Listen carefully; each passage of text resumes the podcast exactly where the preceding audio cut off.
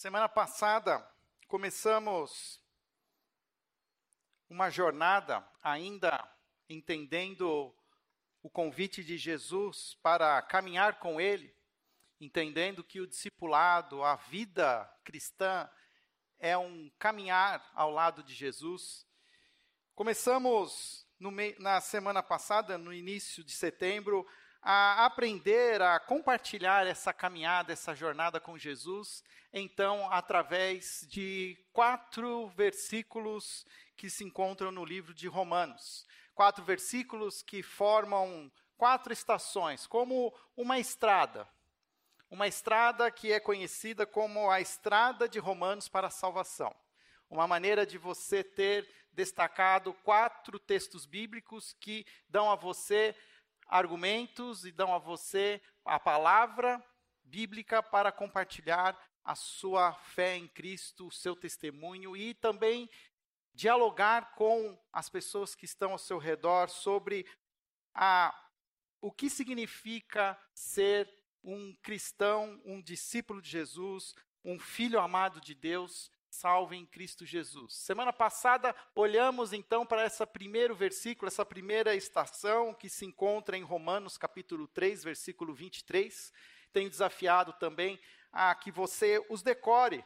São quatro versículos não muito compridos, e se nós temos um mês para decorar esses quatro versículos. Semana passada, então, aprendemos o primeiro versículo, Romanos 3, 23, que diz que, pois todos pecaram e destituídos estão da glória de Deus, porque todos pecaram, estão de alguma maneira afastados da presença gloriosa do Senhor Jesus. Você pode procurar também uma versão popular, uma versão talvez mais contemporânea aí, para que fique também mais fácil daquele que ouve você entender aquilo que você quer explicar. Hoje nós vamos para o nosso segundo nossa segunda estação, que agora se encontra em Romanos capítulo 5, versículo 8.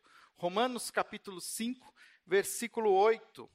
E esse versículo é um versículo também muito importante, porque ele diz assim: Mas Deus demonstra o seu amor por nós, Cristo morreu em nosso favor quando ainda éramos pecadores. Vou repetir, Romanos 5, 8 mas Deus demonstra seu amor por nós. Cristo morreu em nosso favor, quando ainda éramos pecadores. Se o primeiro versículo, essa primeira estação da estrada de Romanos, trabalha a temática da universalidade do pecado e da culpa, quando diz que todos pecaram, e ele trabalha principalmente desde o início do capítulo 1, capítulo 2, capítulo 3, argumentos, e se você estava conosco ou assistiu à transmissão, nós fizemos aqui a, uma, um, um esforço imaginativo de pensar num grande tribunal de júri, onde Paulo, como aquele promotor, aquele advogado de acusação, ele acusa a humanidade de culpa, e, e ele faz isso de uma maneira universal, trabalha com aquele que é um ímpio, aquele que não conhece, nunca de alguma maneira teve algum tipo de relacionamento com Deus, até aqueles que são extremamente religiosos e que até se julgam os justos, como era naquele momento a realidade dos judeus. E ele diz: olha, todos são indesculpáveis, todos estão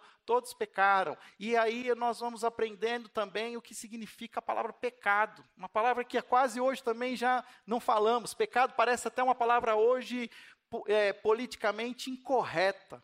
Né? Nós acabamos usando sempre algumas outras palavras, né? fala adicção, fala assim, né? algum outro tipo assim, desvio de caráter. Mas a Bíblia ela é muito clara e ela fala: pecado é pecado. Pecado é, de alguma maneira, é transgredir, é ultrapassar um limite estabelecido por Deus, seja ele através das Escrituras, seja ele através da consciência que existe em nós, todos existem em nós uma consciência natural, que faz com que tenhamos uma atitude ética diante do outro, até mesmo integrantes de uma né, quadrilha criminosa, de uma, de um, de um grande esquema de criminoso, eles têm o seu código de ética. Existem aquilo que se pode ou não pode fazer. Por quê? Porque existe sim uma consciência natural em nós, que de alguma maneira foi colocada em nós para refletir a próprio caráter de Deus. Mas se tudo isso não bastasse, Deus também revelou o seu filho Jesus. E através da revelação de Jesus, ele revela que existe uma graça ampla e disponível a todos, porque existe também aqueles que acham que são merecedores da bondade de Deus, porque eles fazem tudo certinho, fazem todas as coisas de uma maneira meritória, mas há um perigo de você estar de alguma maneira forçando Deus a te abençoar, porque você está fazendo aquilo que Ele quer que você faça. E quando você cai nesse tipo de legalismo, você também se torna indesculpável, porque talvez você não está transgredindo os limites, mas você está errando o alvo. Você que é uma outra definição do pecado. É quando você quer de alguma maneira acertar, mas até mesmo intencionalmente de decididamente querendo acertar, você erra o alvo e você acaba também pecando. Então, tudo isso é aquilo que trabalha o início dos primeiros capítulos de Romanos, a demonstração, então, a universalidade do pecado e da culpa. Hoje, a segunda estação, mas Deus demonstra seu amor por nós. Cristo morreu em nosso favor quando ainda éramos pecadores, mostra que existe uma solução, mostra que existe um caminho. É como se aquele tribunal, o juiz, depois, ao invés de declarar a humanidade culpada, ela pede que se abra a porta. E o juiz traz o filho dele e diz: existe sim culpa, mas eu vou condenar o meu filho. O meu filho vai pagar o preço pelo pecado da humanidade. Então faz sentido o versículo de Romanos, que Deus demonstra o seu amor por nós e Cristo morreu em nosso favor quando ainda éramos pecadores. A demonstração, se pode ser um título para essa segunda estação, eu escreveria a demonstração do amor divino na cruz. Pois o salário do pecado é a morte, para que nós não morramos. Cristo morre em nosso lugar. É interessante porque a gente fala dessa coisa de justiça, e quando a gente espera a justiça, a gente espera que a absolvição aconteça para aquele que é inocente. Ou quando a justiça é feita? Quando o inocente é absolvido. Ou quando o condenado, né, ou quando o acusado, ele é condenado pelo crime que foi provado. Mas a justiça de Deus não funciona assim. A justiça de Deus aos olhos humanos é uma justiça até incoerente, porque o culpado se torna inocentado o culpado fica absolvido. Interessante. E o que, que é isso? Isso é a graça. Essa é a graça. Porque assim como existe um Deus que é santo, justo, é um Deus também que ama. E para que ele não passe por cima da justiça, ele encontra um caminho de manter-se justo e de manter-se amoroso. Ele envia o seu filho Jesus, e aí nós conhecemos João né, 3,16, porque Deus tanto amou o mundo que enviou o seu filho único, para que todo aquele que nele crê não pereça, mas tenha a vida eterna. E Paulo, em Romanos, usa uma palavra muito importante, que eu vou repetir ela, ela, várias vezes, repeti semana passada e repito agora de novo, que é a palavra justificação. Ao sermos absolvidos no, da nossa culpa, nós somos justificados. Nós ganhamos uma, uma, um documento, como se fosse né, para a nossa imaginação aqui, um documento que for carimbado dizendo assim: justificado. Na verdade, não existe aqui a palavra inocentado, mas é uma palavra justificada, ou seja, existia culpa, mas ela já foi paga. Você está livre. Por isso que justificação é mais do que absolvição. Justificação é uma adição. Eu sou, eu, porque se eu fosse só absolvido, eu ia continuar solto na buraqueira. Mas o que Deus faz é não só absolver-me dos meus pecados, mas quando eu, como João 3,16 diz, mas todo aquele que nele crê, não pereça, mas tenha vida, mas porque eu creio nessa justiça, eu sou não só absolvido, mas eu sou, de alguma maneira, adotado. Eu ganho, eu ganho uma herança. Eu me torno um filho de Deus. Já ouviram alguém falar, né, quando as coisas estão ruins? Ah, mas eu também sou filho de Deus. Ah, mas eu também. Então, não necessariamente. Todos nós somos criados à imagem e semelhança de Deus. Mas por causa do pecado que habita em nós, nós estamos distantes desse relacionamento com Deus, que só pode acontecer novamente se for pago o preço do nosso pecado e se reconhecermos Jesus na cruz. E assim, então, somos novamente acolhidos e nos tornamos, enfim, então, filhos e filhas de Deus, salvos em Cristo Jesus. Todo mundo quer ser filho de Deus. Não vejo talvez ninguém que não queira. Mas o fato é que eu preciso entender que esse caminho para ser acolhido por Deus é um caminho de fé, de justiça em Jesus Cristo. E essa justiça em Jesus Cristo, e agora eu quero entrar aqui na temática do dia de hoje, ela é, ela traz algumas consequências, ela traz algumas, algumas bem, é, bem-aventuranças para as nossas vidas. Romanos capítulo 5, versículo de 1 a 8, ou até de 1 a 11, nós vamos ver ali pelo menos seis afirmações que esta justificação, ela promove frutos em nós.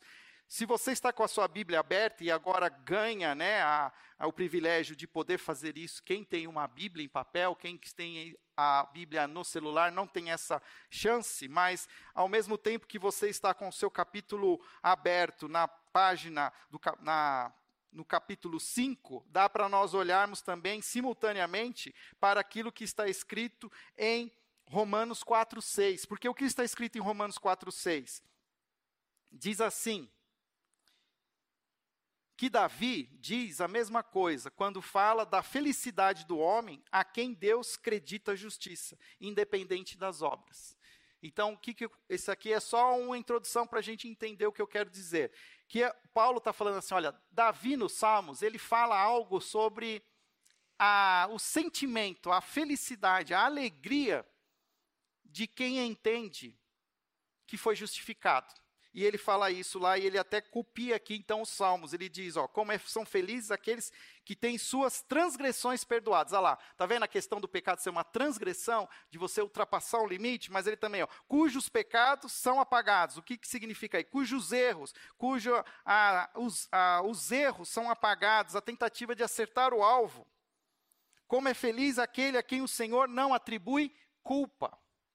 Então, como a gente sabe que é feliz? A partir do que está escrito no capítulo 5. O capítulo 5 vai nos mostrar assim: olha, o que Davi já nos dizia no Antigo Testamento foi feito realidade a partir de Jesus Cristo. E eu vou mostrar para vocês. Pelo menos seis afirmações de como nós somos bem-aventurados por consequência da justificação. Não vai dar tempo de eu falar as seis aqui, mas eu quero pelo menos falar de três, e se puder mais uma. Que nem Provérbios fala, né? Três coisas Deus detesta e uma ele abomina. Então, de alguma maneira eu vou falar assim, três coisas boas e se Deus permitir mais uma maravilhosa ainda. A primeira, versículo 1. Tendo sido, pois, justificados por Deus, temos paz Opa, li errado. Tendo sido, pois, justificados pela fé, temos paz com Deus por meio do nosso Senhor Jesus Cristo. Ou seja, qual é a primeira afirmação? Qual é o primeiro benefício que nós ganhamos com a justificação? Nós ganhamos paz com Deus. Interessante, né? Eu lá em casa, agora nesse momento de pandemia, todo mundo junto e misturado, né? trombando nos corredores, é computador passando para cá, é internet que não funciona para lá. Aí chega uma hora que eu falo assim: deixe-me em paz. Cada um vai procurar a sua turma. eu quero ficar em paz. Sai daqui. Isso não acontece na casa de vocês, só na minha. Mas quando eu digo isso, eu estou de alguma maneira ansiando por uma paz, por um sossego. Mas a paz que muitas vezes nós buscamos, ela é uma subtração.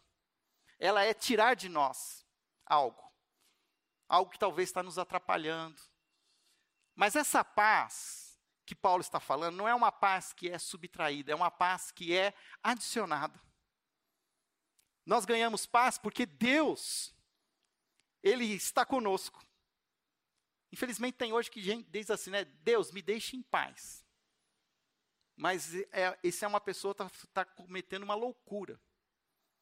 Porque se ele entendesse de fato o que significa ter Deus ao seu lado, nós entenderíamos o que significa de fato a palavra hebraica shalom, que nós muitas vezes traduzimos por paz, mas que não expressa todo o significado. É que nem a nossa palavra em português, saudades. Não existe outra palavra para descrever isso em inglês, nenhuma outra língua. Shalom também. Shalom, só dá para falar shalom.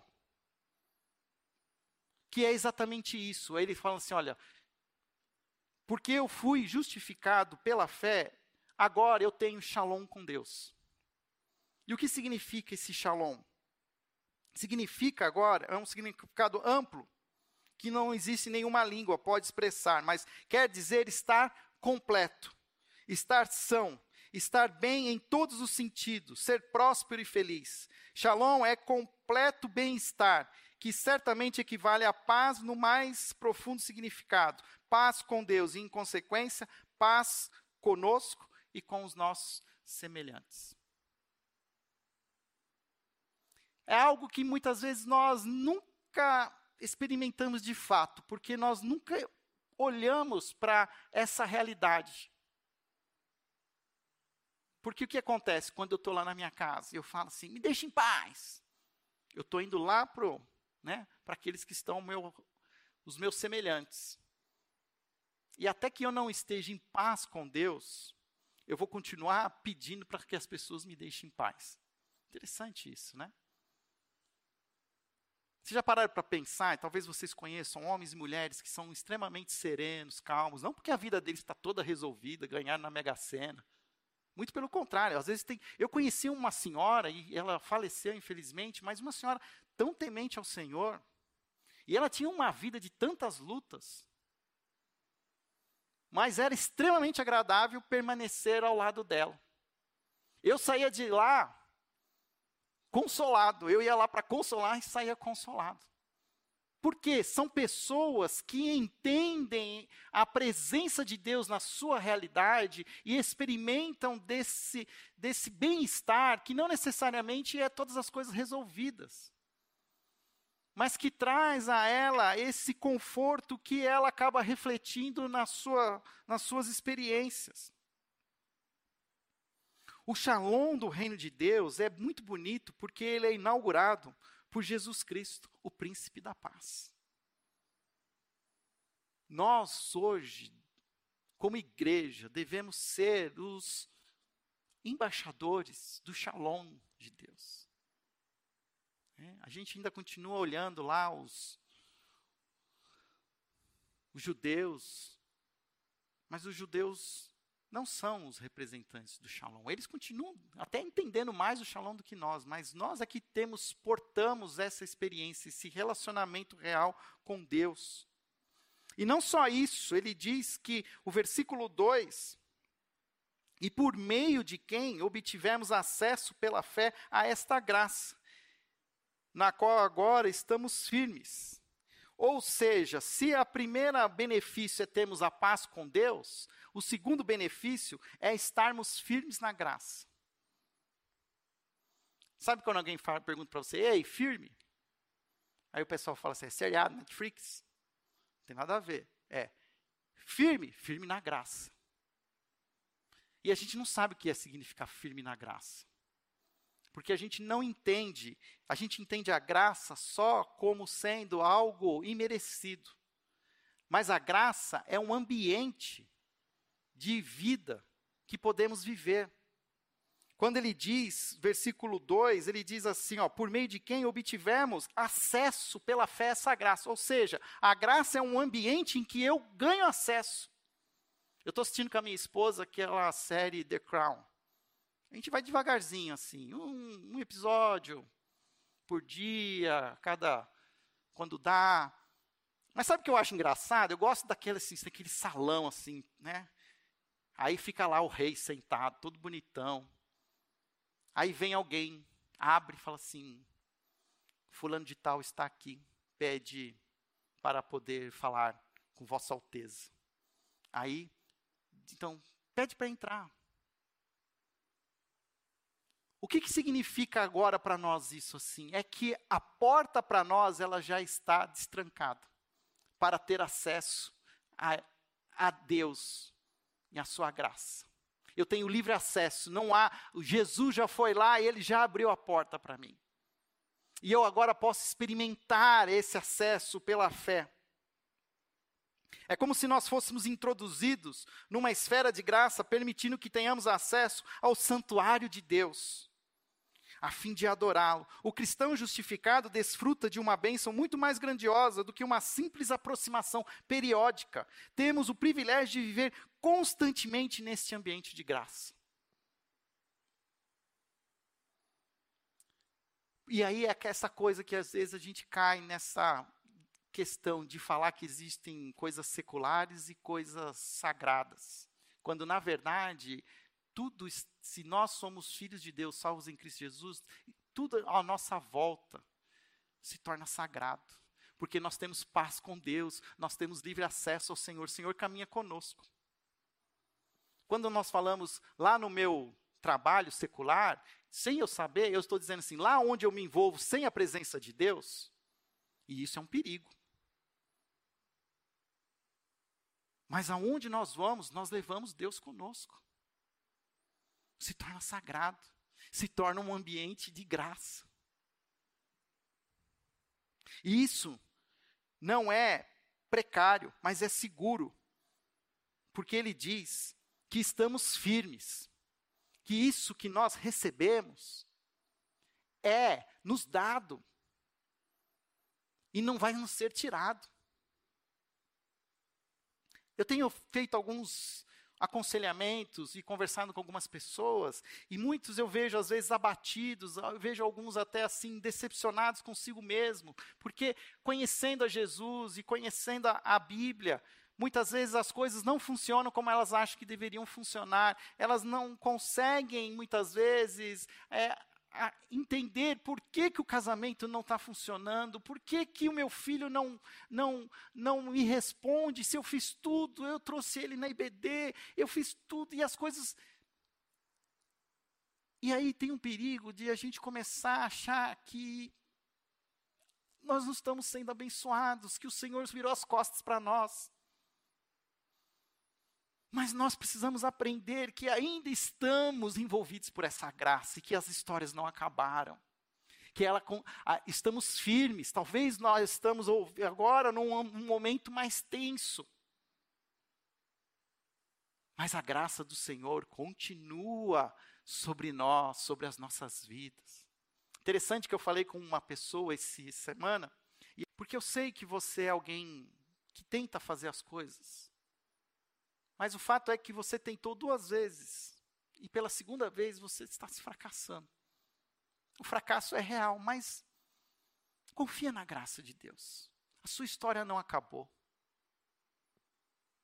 A gente tem uma, uma, uma ansiedade de já dizer, acabou, já era, não dá mais, cansei.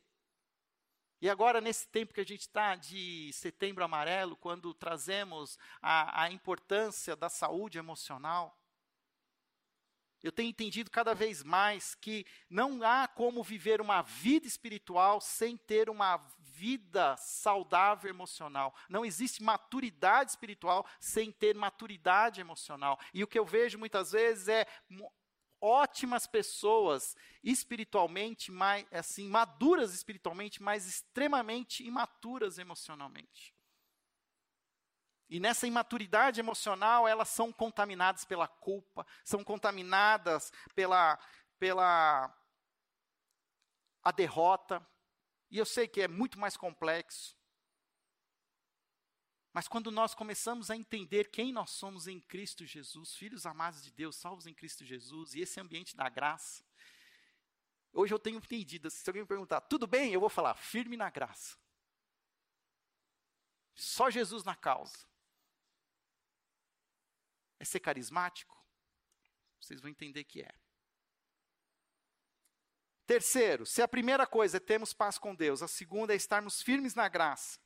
O finalzinho do, cap, do versículo 2 diz que nós podemos nos gloriar na esperança da glória de Deus. Quando ele diz lá, não só isso, mas também nos. Não, opa, falei errado. De novo. Acesso pela fé, na qual agora estamos firmes e nos gloriamos na esperança da glória de Deus. Ou seja, que nós temos hoje uma esperança nós ganhamos de fato uma esperança viva, uma esperança real, uma esperança que vale a pena confiar. Uma expectativa, confiança de que as coisas vão acontecer não porque eu acredito. Muito embora o justo viverá pela fé, mas porque Deus prometeu. Porque nós ganhamos a, a, o privilégio de confiar num Deus que não é homem para mentir. Um Deus que o que ele prometeu, ele vai cumprir. Isso me traz a esperança, essa esperança viva. E esse objeto da nossa esperança, e aí talvez é onde a gente não aprenda tanto, e eu tenho aprendido também, é, é olhar para essa glória de Deus. Ou seja, para esse seu radiante esplendor, que um dia se manifestará com toda a sua plenitude. Ô oh, glória! A gente fala, não fala as coisas, mas não sabe o que fala. Aonde a minha esperança? Sabe como a gente fala fé? A nossa fé é baseada em quê? No sacrifício de Jesus na cruz e na ressurreição dos mortos. E a minha esperança é baseada no quê? A minha esperança deve ser baseada na glória de Deus. O que significa isso? Que a glória de Deus ela já se manifestou continuamente nos céus e na terra. Quando eu falo que Deus é um Deus, e aí eu aprendi com Marcos Eberlin, que Deus é um Deus exibido e exagerado, o que ele manifesta é a sua glória, é o seu poder, a sua supremacia. Isso é glória. Mas a glória de Deus também se manifestou de uma maneira única e incomparável na pessoa de Jesus Cristo o Verbo encarnado, especialmente na morte e na ressurreição. Como deve ter sido a experiência daqueles discípulos quando viram Jesus ressurreto? Eles puderam experimentar, de, de, de visualizar um pouco mais da glória de Deus. Ou quando eles estavam ali no alto daquele monte e Jesus teve aquela sua transfiguração, Moisés e Elias descem dos céus, uma voz diz: Este é meu filho amado, e o Espírito Santo vem como uma pomba. Ali é uma manifestação da glória de Deus. Ali naquele dia, Pedro se tornou um homem carismático. Ele falou assim: vamos montar três tendas de oração aqui. Né? E aí o Senhor falou: não, é só um sinal daquilo que ainda vai acontecer. Porque um dia, um dia, porém, a glória de Deus será inteiramente desvendada. Primeiramente, Jesus aparecerá com grande poder e glória. Os crentes em Cristo Jesus também serão glorificados, restaurados à imagem e à glória de Deus, e até a criação será libertada da sua escravidão decadente para a gloriosa liberdade dos filhos de Deus o universo renovado será inundado com a glória do seu Criador. Isso é esperança. De entender que em Apocalipse é revelado uma nova cidade, a nova Jerusalém, onde diz que não haverá luz, porque a glória de Deus ilumina a cidade. Será que a gente tem noção do que é isso? A gente tem noção e às vezes a gente fica tão preocupado com o nosso corpo, né? E deveremos, devíamos, porque ele é o templo do Espírito Santo. Mas eu acho que às vezes a gente até exagera, quando na verdade ele, ele é um reflexo da nossa própria finitude. E saber que ao passar para a morte, a, vida que será prometida será uma vida gloriosa numa nova carne, uma carne gloriosa, uma carne que reflete a própria a glória de Jesus. A gente não vai se conter de tão lindos que nós vamos ser. Nós vamos ser encantadores. Essa é a nossa esperança. Essa é por isso nós nos gloriamos na esperança. E sabe por que eu falei que eu ia contar de três coisas muito legais e se desse mais uma no final? Porque é o seguinte, essas três primeiros bênçãos que nós recebemos, elas têm uma relação com o passado, com o presente e com o futuro. Nós temos paz com Deus como resultado do nosso perdão passado. Nós estamos firmes na graça como privilégio presente. Hoje eu estou na graça. Ô oh, glória. E terceiro, nós nos gloriamos na esperança da glória de Deus como herança futura. Eu já fui, eu sou e eu serei. É maravilhoso. Dá vontade de. Né? Sapatinho de fogo. Ô oh, glória. Isso é alegria. Não aquilo que Ponte Preta e Guarani, e sem falar de Corinthians. Né? Tem gente que ainda põe alegria nessas coisas. Isso aqui é, de fato, vida. E nesse momento que a gente está vivendo, de voltar para essa casa, para esse espaço, a gente precisa revisitar o que significa estar aqui, louvar a Deus, as palavras que a gente diz, glória, amor, temor, paz, justiça. Que significado isso tem? Como eu aplico isso na minha realidade da minha vida? Porque o mundo está nos vendo. Mas o mundo hoje, ele olha, ele olha hoje assim os cristãos como sendo aqueles que estão com um papel lá no gabinete do Bolsonaro pedindo isenção pelas multas que tomaram, pelos processos. Ou por aquela pastora que, Deus me perdoe, mas, usando o nome de Jesus, criou uma conspiração para eliminar o próprio marido.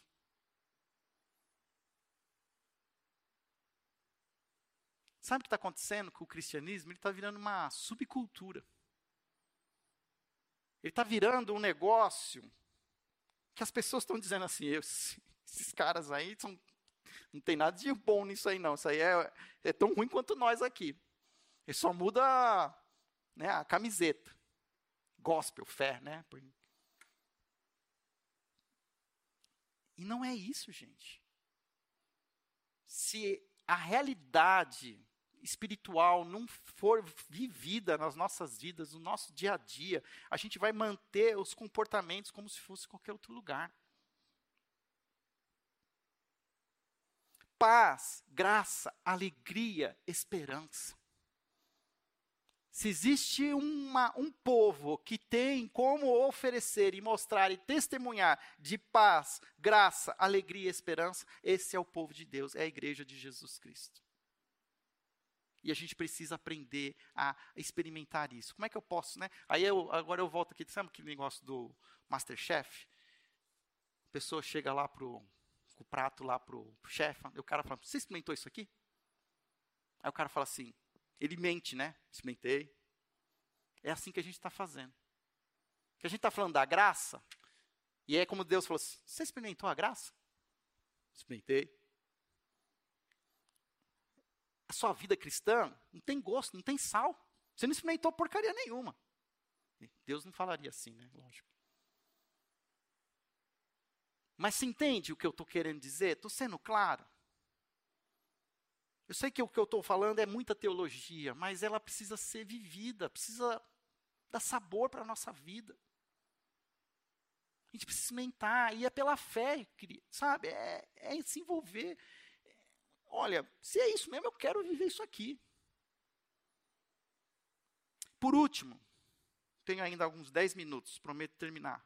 Nós também podemos nos gloriar nas tribulações. Porque até aqui tudo está no, né? Estamos lá no fogo.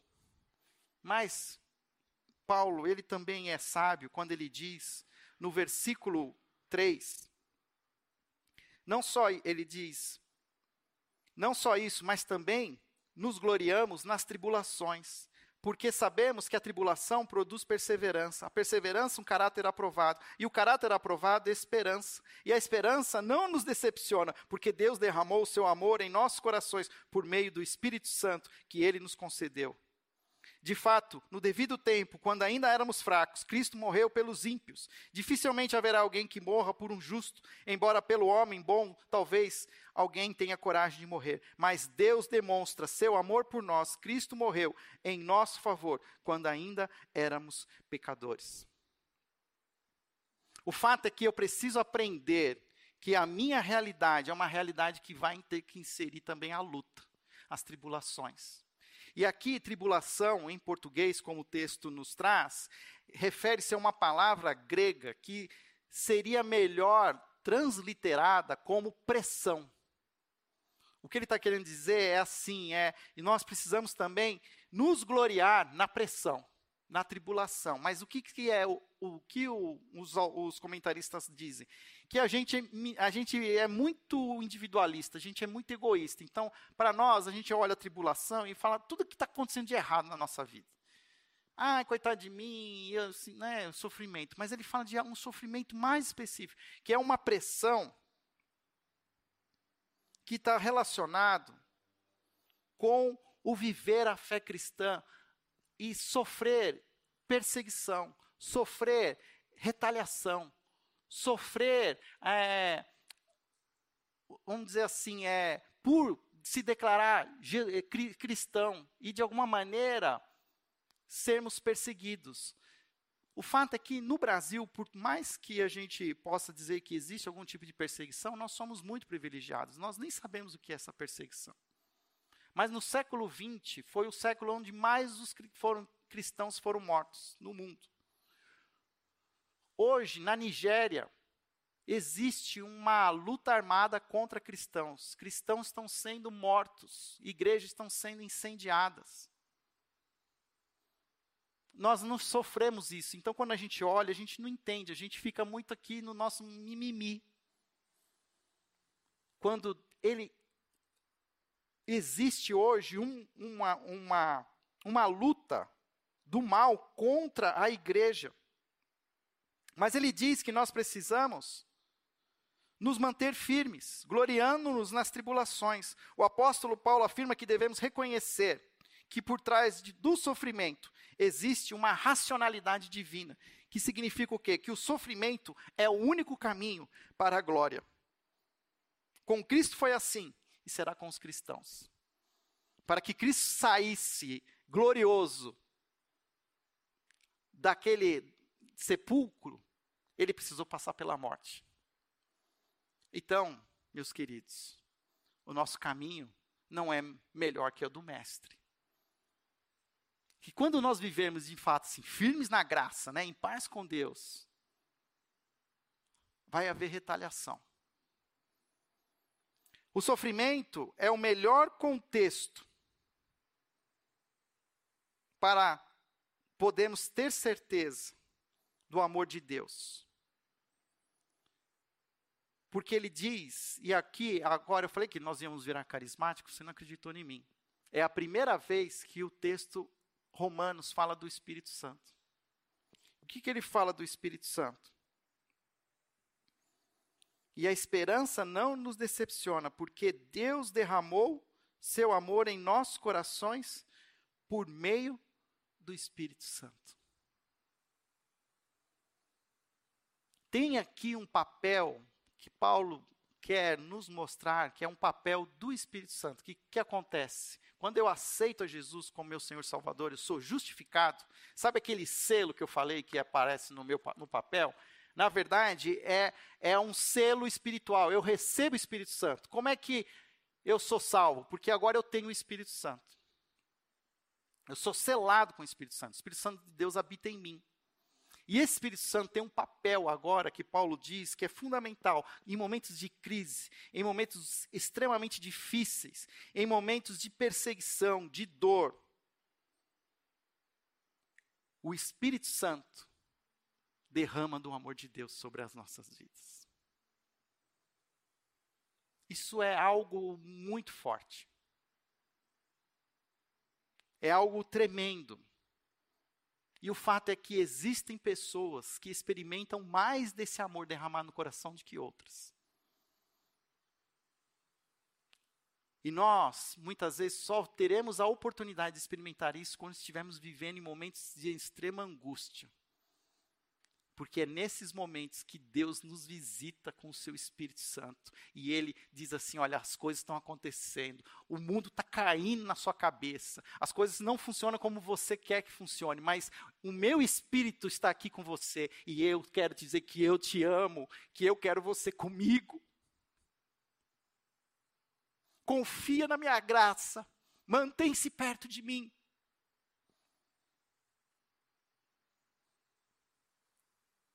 Isso é um papel precioso do Espírito Santo sobre nós. E é só em momentos de profunda angústia, de clamar ao Senhor, de buscá-lo de todo o coração, que nós vamos experimentar. O Espírito Santo faz, o que o Espírito Santo faz é proporcionar-nos consciência profunda e refrescante de que Deus nos ama é o ministério presente do Espírito Santo sobre nós. E por fim, o texto que eu quero que vocês decorem, que diz: Mas Deus demonstra o seu amor por nós porque Cristo morreu na cruz. Porque também é a maneira como, é uma segunda maneira como Deus mostra esse amor, não só presente no Espírito, mas também historicamente. Ele faz isso provando seu amor por nós pela morte de Cristo na cruz. Mas então, como é que podemos duvidar do amor de Deus? O fato é que nós geralmente ficamos profundamente perplexos diante das tragédias e calamidades da vida. E, na verdade, Paulo vem apresentando o seu ensino com respeito ao amor de Deus dentro do contexto da tribulação, que pode ser muito doloroso, mas então nós nos lembramos de que Deus, além de provar o seu amor por nós com a morte do filho, ainda derramou seu amor por nós ao nos dar o seu espírito. Tanto objetivamente, através da história, como subjetivamente, pela experiência, Deus nos tem proporcionado ótimas evidências para acreditarmos em seu amor. Não falei que a terceira era, a quarta era melhor que todas? Porque uma coisa é você absorver isso e viver, outra coisa ainda é você dar um passo adiante e viver debaixo da experiência viva do Espírito Santo sobre a sua vida. Isso não quer dizer que vai ser fácil, não. Vai ser difícil. E eu quero dizer para vocês uma coisa, sem desanimar ninguém se um dia existir esse novo normal, se é que ele vai existir, que nome vai ser dado, não vai ser um não vai ser melhor para a igreja não.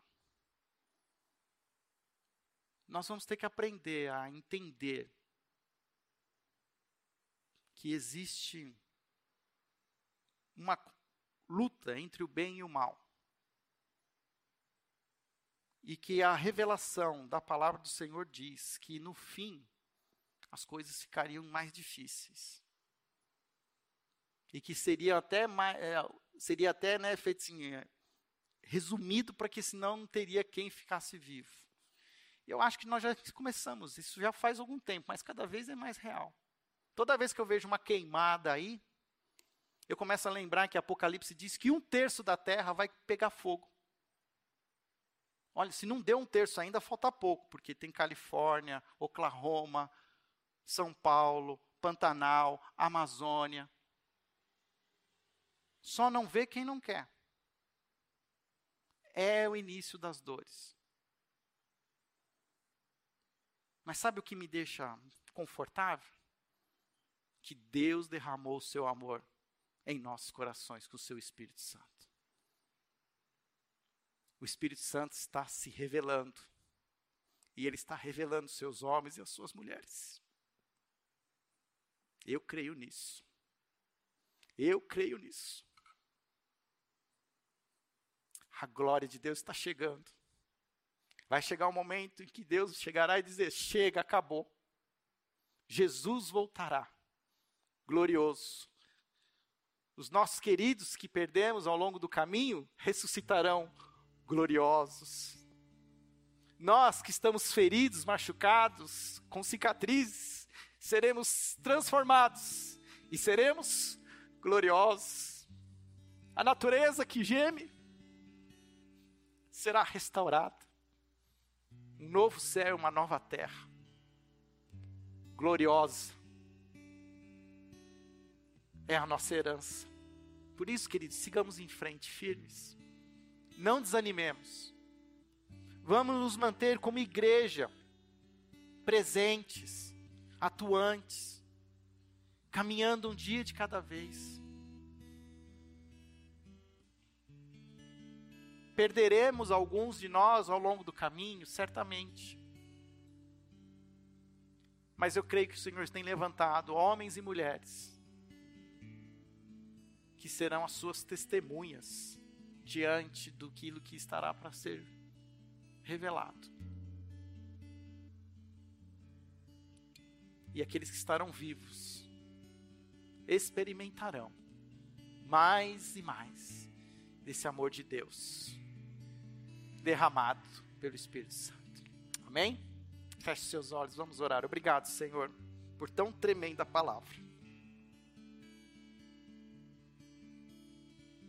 A gente passa às vezes tão batido por esses textos, já conhecemos eles, já sabemos até onde eles vão dar.